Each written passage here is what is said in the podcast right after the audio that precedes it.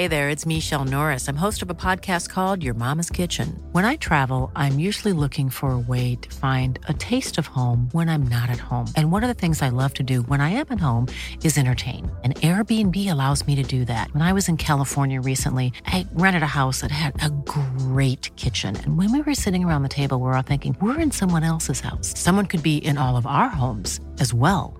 If you have a home, but you're not always at home, you have an Airbnb. Your home might be worth more than you think. Find out how much at airbnb.com/slash host.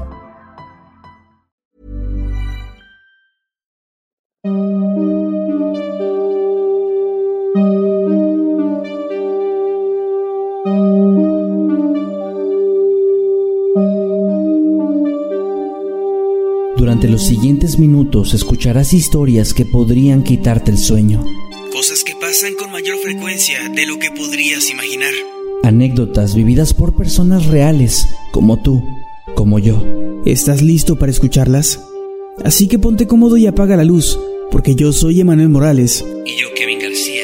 Y estas son Las historias del mundo creepy.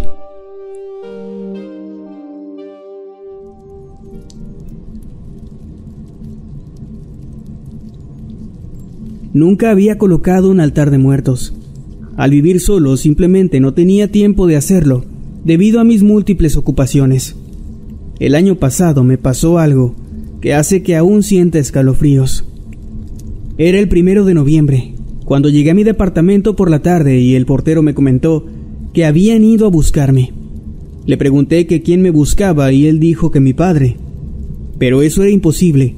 Papá había muerto dos años antes así que pensé que podría haberse confundido. Subí las escaleras y me encontré con doña Joaquina, quien es mi vecina, una mujer muy amable, quien me dijo exactamente lo mismo que el portero. Su papá lo vino a buscar, joven. Confundido y ya un poco preocupado, pensando que alguien tal vez podría estar tratando de sacar información sobre mí para secuestrarme o algo así, le pregunté a doña Joaquina qué le había dicho aquel hombre que decía ser mi padre y ella me respondió. Dijo que lo había venido a visitar y que tenía hambre. Le ofrecí un taco mientras lo esperaba, pero al salir ya se había ido. No puede ser mi papá, le dije a la señora, y ella me dijo un poco intrigada, pero si era igualito a usted. En ese momento le expliqué a doña Joaquina que mi padre ya había fallecido, y vi cómo la sangre se le fue hasta los pies y su cara se quedó pálida. Ave María Purísima, dijo mientras se persignaba. Después me pidió que le mostrara una foto de papá, y cuando lo hice casi se desmaya. Me confirmó que ese era el hombre que había venido a buscarme. Le mostré la misma fotografía al portero, y él también lo dijo. Mi vecina además dijo que oraría por su descanso y me recomendó hacerle un altar pequeño, poner su comida favorita ahí y encontrarle alguna veladora para encenderla. Así lo hice, y lo haré también este año y el próximo. No es que no quiera que mi padre venga a visitarme desde el más allá. Lo que no quiero es que pase hambre, pues él se encargó en vida de que a mí jamás me faltara la comida. Algo que aún no entiendo es por qué su visita pasó la tarde del primero de noviembre y no el día 2.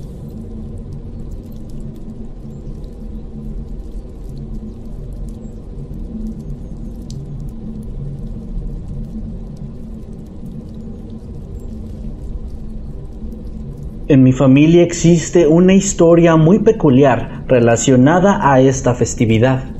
Lo que contaré es completamente real, aunque no espero que todos me crean, y lo entiendo. Durante un 2 de noviembre del año 2013, mi abuela materna se quedó a dormir en casa de mis papás y mientras estaba ahí tuvo un sueño bastante extraño. En el mismo vio a mi abuelo, quien había muerto tan solo unos meses antes. Él se presentaba frente a ella de forma muy seria, algo que dista mucho de la personalidad que tenía en vida. Mi abuela le preguntaba si todo estaba bien, y él, sin responder directamente a su pregunta, simplemente comenzaba a decir en voz alta una serie de fechas, mencionando en ellas únicamente el día y el mes. Asustada por su extraña actitud, mi abuelita se despertó en cuanto él estaba por finalizar, pero siempre ha dicho que está muy segura de que él iba a decir más cosas. Todo pudo haber quedado ahí, pero mi abuelita, quien es muy creyente en cosas espirituales, sabía que aquello era un mensaje, así que inmediatamente anotó todas las fechas que recordaba en una libreta. El tiempo pasó y cuando la primera de estas fechas llegó, que era un 10 de diciembre, no pasó nada, por lo que ella asumió que se había equivocado o que simplemente había sido todo obra de su imaginación. Sin embargo, unos meses después, un 5 de abril, una de mis tías sufrió de una complicación renal y falleció. Como se imaginarán, esta era una de las fechas que mi abuela había anotado. Fue después de eso cuando ella se acercó con la familia y les contó lo que había ocurrido. Algunos pensaron que había sido una simple coincidencia y poco más, y otros tantos sí le creyeron. Hasta el día de hoy se han cumplido ya cuatro de esas nueve fechas que mi abuelita tiene anotadas todas en diferentes años y con diferentes personas de la familia, algunas cercanas y otras no tanto. No sé cómo es posible que mi abuelo haya vuelto de la muerte para darnos esa advertencia, pero en mi familia, cada que se acerca una de esas fechas, todos estamos muy nerviosos, pues no sabemos quién podría ser el siguiente o cuándo ocurrirá.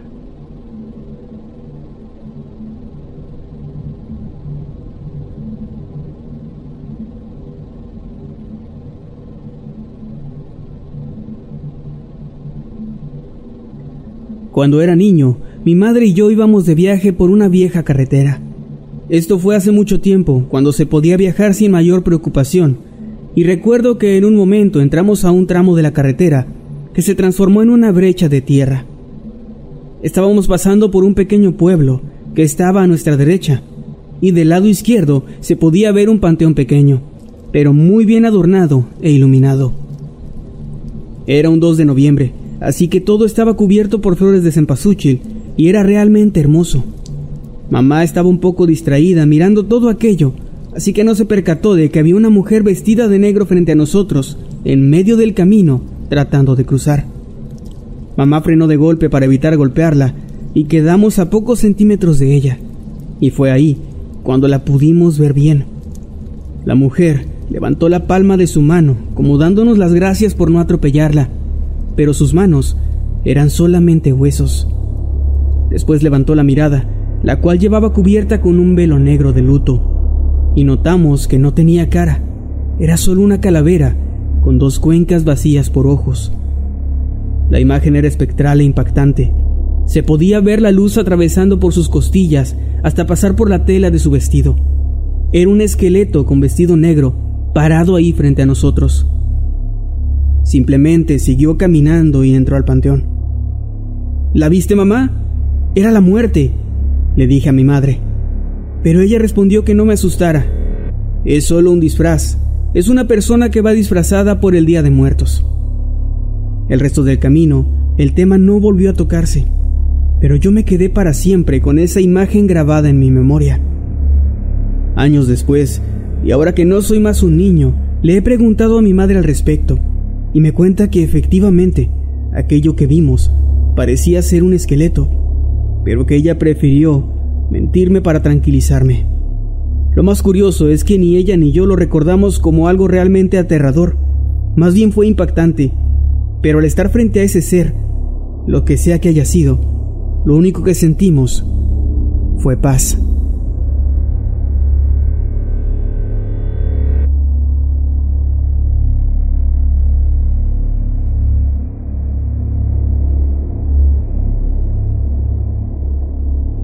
En mi casa ya no celebramos el Día de Muertos, o al menos no de la forma tradicional.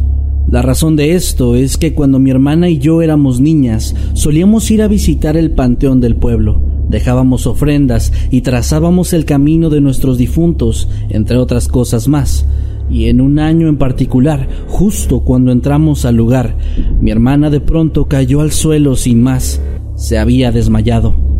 Mamá la llevó a casa rápidamente y llamó al médico de la familia, pero ella parecía estar bien. Fuera de un par de golpes que se había llevado por la caída, no mostraba señales de estar enferma ni nada similar. El doctor ordenó que la mantuviéramos el resto del día vigilada y en cama, por lo que tuvimos que cancelar nuestra celebración.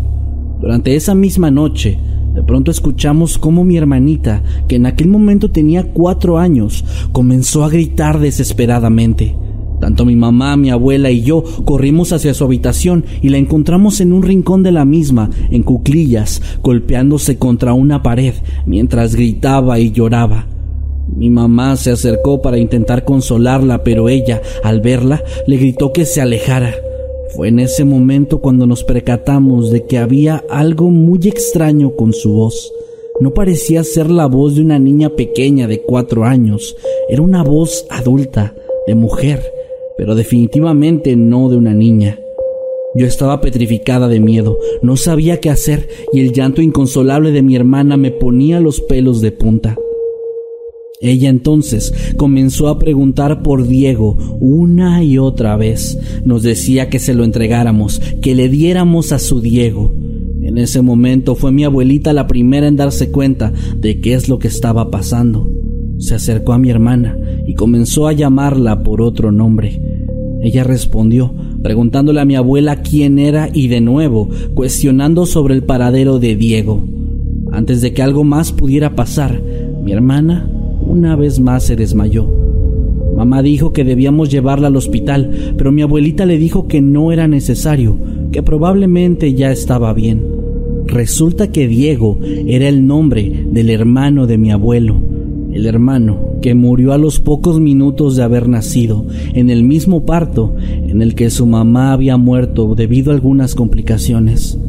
El nombre de la mamá de mi abuelo era el mismo que mi abuelita había usado para dirigirse a mi hermana, y ella cree que por alguna razón el espíritu de la mujer todavía estaba en pena y había entrado en el cuerpo de mi hermana buscando a su pequeño hijo perdido. Mi hermana despertó después de un rato y jamás nos ha vuelto a ocurrir algo similar, pero como dije al principio, tampoco hemos vuelto a celebrar este día. Ryan Reynolds here from Mint Mobile. With the price of just about everything going up during inflation, we thought we'd bring our prices down. So to help us, we brought in a reverse auctioneer, which is apparently a thing. Mint Mobile unlimited premium wireless. Have to get 30, 30, bit to get 30, bit to get 20, 20, 20, bit to get 20, 20, bit to get 15, 15, 15, 15 just 15 bucks a month. So, Give it a try at mintmobile.com/switch. slash $45 up front for 3 months plus taxes and fees. Promo rate for new customers for limited time. Unlimited more than 40 gigabytes per month slows. Full terms at mintmobile.com.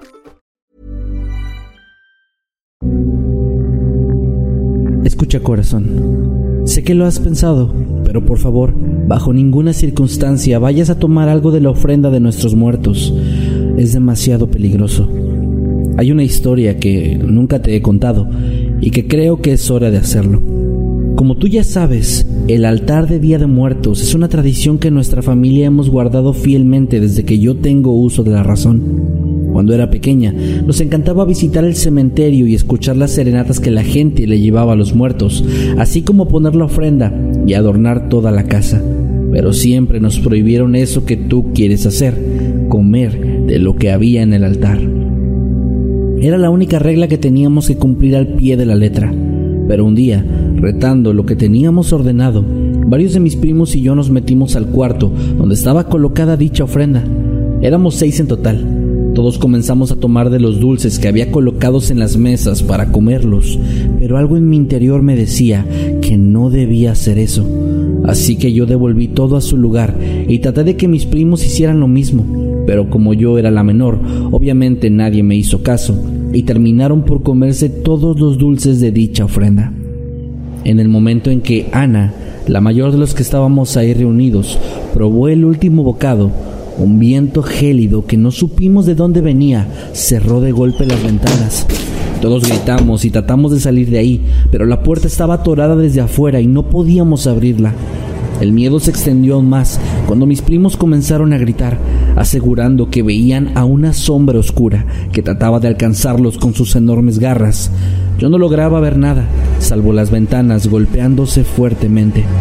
Asustados nos agrupamos en una esquina, abrazándonos unos a otros y llorando, hasta que mis tíos lograron abrir la puerta para sacarnos. Mis primos, aterrados, estaban llenos de una especie de arañazos en todo su cuerpo, todos, excepto yo. Nadie de los adultos habló al respecto, hasta años después, cuando mi mamá me confesó que una tía, que había muerto meses antes de que pasara aquel suceso, era una poderosa y temida bruja del pueblo, conocida por trabajar con la llamada magia negra. Así que por favor, no vayas a comer de la ofrenda. Todavía recuerdo cuando mi abuelita me contó esto, hace exactamente un año. Hoy su foto está también dentro del altar.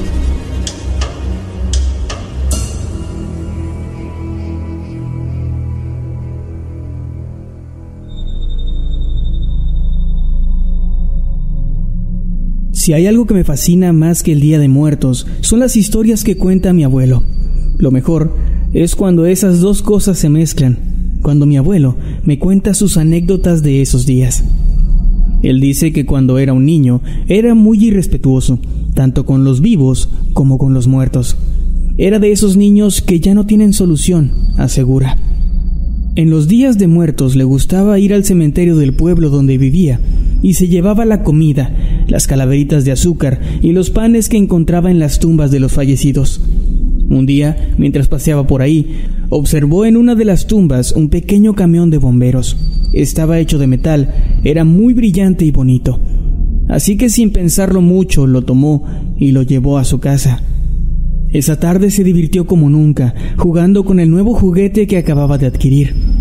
Pero todo cambió cuando llegó la hora de dormir. Mi abuelo asegura que como todas las noches, guardó sus cosas y se fue a su cama llevándose el pequeño camión con él, ya que no quería que se le fuera a perder.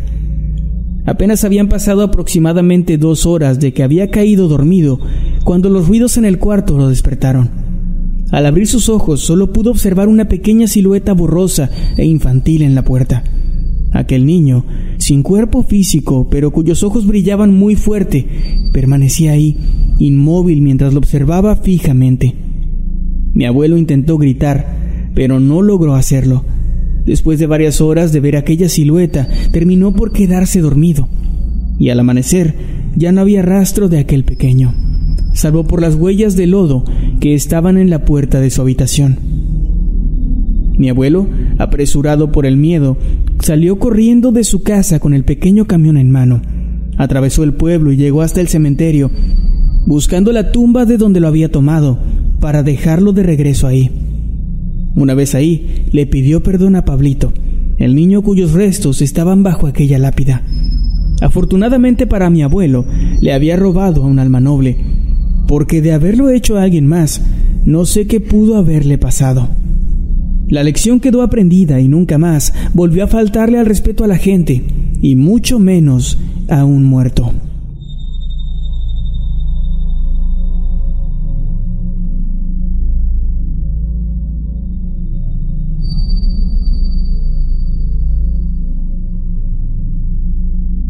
Jamás pensé que el día que tanto disfrutaba junto a mamá se convertiría en el peor del año.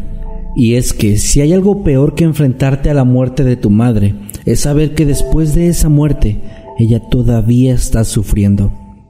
Hace unos meses, mamá murió en un accidente de auto. Fue el golpe más grande que he recibido y creo que podré recibir en mi vida.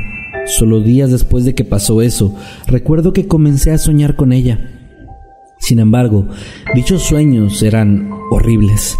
En ellos la veía de pie, al lado de mi cama, sollozando y pidiéndome que por favor la ayudara a encontrar un sitio diferente al que estaba, un lugar donde no tuviera frío y donde no sintiera miedo, un sitio donde al menos pudiera ver.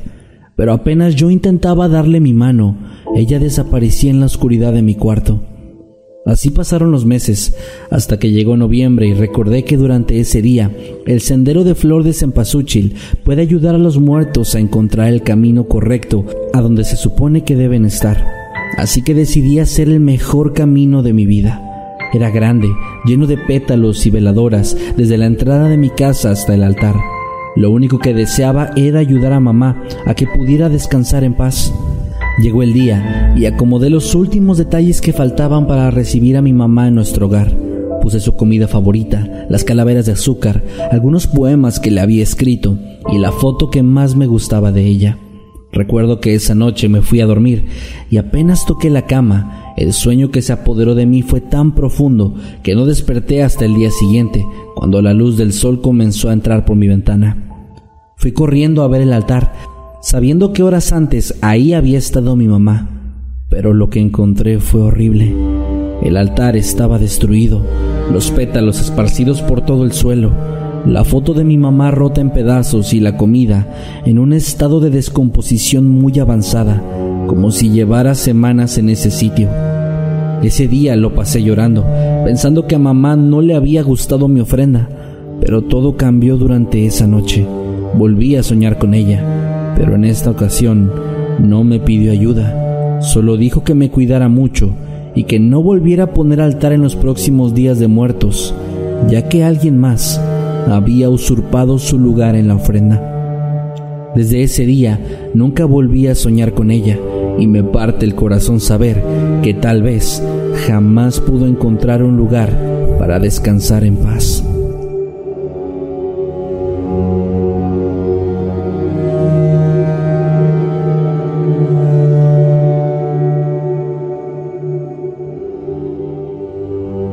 Siempre me ha gustado viajar, recorrer los lugares de México y conocer sus tradiciones.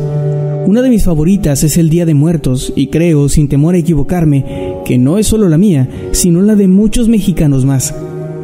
Pero hay algo que me pasó hace ya varios años, algo que me dejó muy marcada e hizo que mi forma de percibir el bien y el mal cambiara por completo.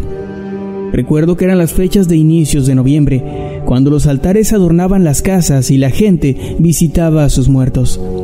En esa ocasión yo había decidido ir a hacer senderismo durante la mañana del día 2, para así poder aprovechar el resto del día y festejarlo como se debía. En fin, durante mi ruta habitual llegué a un tramo del camino en el que observé a la orilla algo que me llamó la atención. En medio de un círculo de rocas, que a mi parecer servían a manera de sillas, se encontraba una mesa. En ella había un altar, muy parecido a los que había en el pueblo, pero con algunas muy notables y macabras diferencias. El alegre color naranja y el olor característico del cempasúchil no estaba. En su lugar, unas flores marchitas que no conocía se encontraban formando un sendero que se perdía en el perímetro de las rocas. La clásica cruz de cal tampoco se encontraba, había sido sustituida por un símbolo extraño que nunca había visto en mi vida. En vez de las típicas comidas y bebidas, había pequeños frascos con un líquido rojo y muy oscuro, a mi parecer, sangre, y algunos platos que contenían dientes de diferentes tamaños y en un avanzado estado de descomposición. Lo peor eran las calaveritas, ya que no eran de azúcar. Más bien parecían ser reales y todas tenían diferentes nombres grabados en la frente. Aterrado y sin saber qué hacer, salí corriendo de ahí. Aquel altar definitivamente no era normal. No sé para quién o para qué era, pero estoy seguro de que no quiero averiguarlo.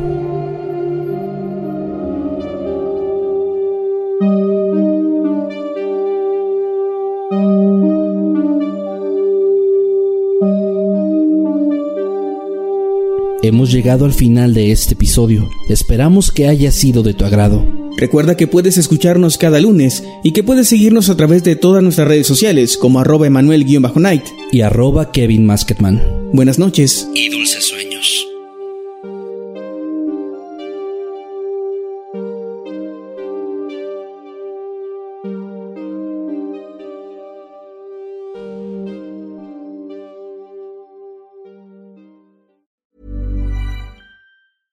Hey, it's Paige DeSorbo from Giggly Squad. High quality fashion without the price tag. Say hello to Quince.